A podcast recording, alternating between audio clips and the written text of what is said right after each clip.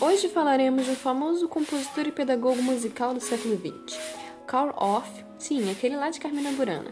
Nasceu em 1895 e desenvolveu o conceito de música elementar, música que oferece oportunidades para vivências significativas, que contribui para o desenvolvimento da personalidade do indivíduo, experiências que valerão para a vida toda. Seu trabalho com as crianças baseava-se em atividades lúdicas e improvisação de maneira orientada, sempre investindo muito no movimento corporal. E na percussão, em percussão de objetos, cantar, dizer rimas, bater palmas. Segundo ele, o ritmo é a base sobre a qual se assenta a melodia.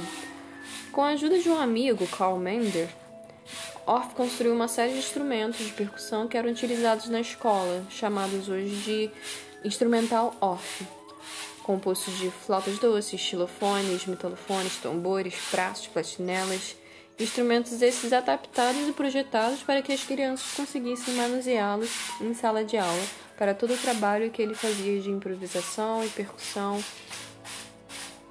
e etc.